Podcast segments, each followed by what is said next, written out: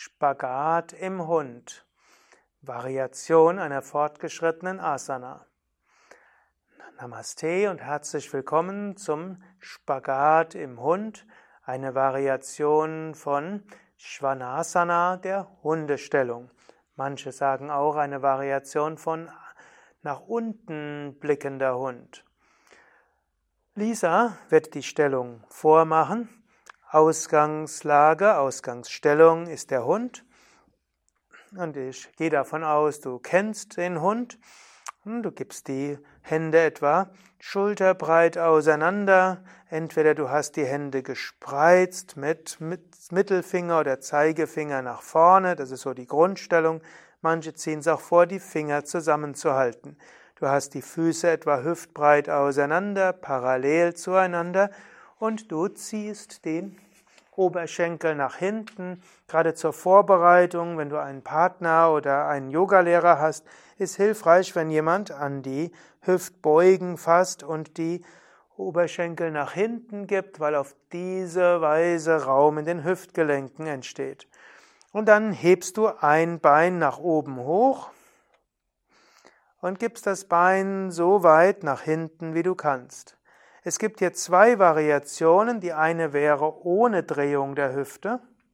Dann kommst du natürlich nicht so weit. Und das andere ist mit Drehung der Hüfte. Das sind beides Möglichkeiten. Mit Drehung der Hüfte geht es leichter, weil es dann eben nicht nur die äh, gerade Flexibilität ist, sondern eben auch die rotierende Flexibilität. Aber beides ist eben möglich. Dabei kannst du auch probieren, den Brustkorb stark nach unten zu geben. Für weniger flexible Menschen ist das eine sehr effektive Weise, um die vorwärtsbeugende Flexibilität im unteren Bein zu entwickeln. Für Fortgeschrittenere ist das eine Möglichkeit, die rückbeugende Flexibilität im hinteren Bein zu entwickeln. Gäbe dann ja auch noch die Möglichkeit, du beugst dann das obere Knie und du hebst den Kopf hoch und gibst dann den Fuß Richtung Kopf. Das ist aber eine andere Stellung, über die ich ein andermal noch mehr äh, Tipps geben werde. Jedenfalls, wenn du beide Beine ausreichend geübt hast, dann verharrst du ein paar Momente im Hund und von hier kannst du zur Stellung des Kindes kommen. Bleibt noch die Frage, wann übst du den Spagat im Hund? Logischerweise dann, wann du den Hund übst. Es gibt manche Yoga-Stile, wo Hund mit zur wichtigsten Stellung gehört, wo dann viele Variationen geübt werden.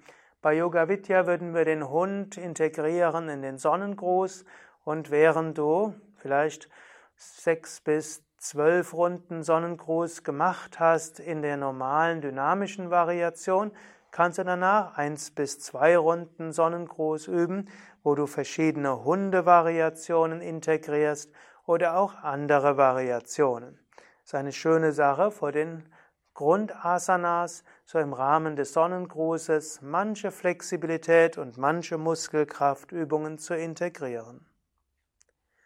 Ja, soweit zum Spagat im Hund oder Hund im Spagat die Yoga-Stellung, Spagat im Hund, auch genannt Hund im Spagatpose, Spagat im Hund Stellung, Spagat im Hund Haltung. Lisa Durgadas hinter der Kamera und Sukadev von www.yoga-vidya.de danken dir fürs Mitmachen. Und wir sind alle drei Yogalehrerinnen und Yogalehrer bei Yoga Vidya und vielleicht kommst du mal zu nach Bad Meinberg und kannst dann eine Yogastunde vielleicht von Lisa mitmachen.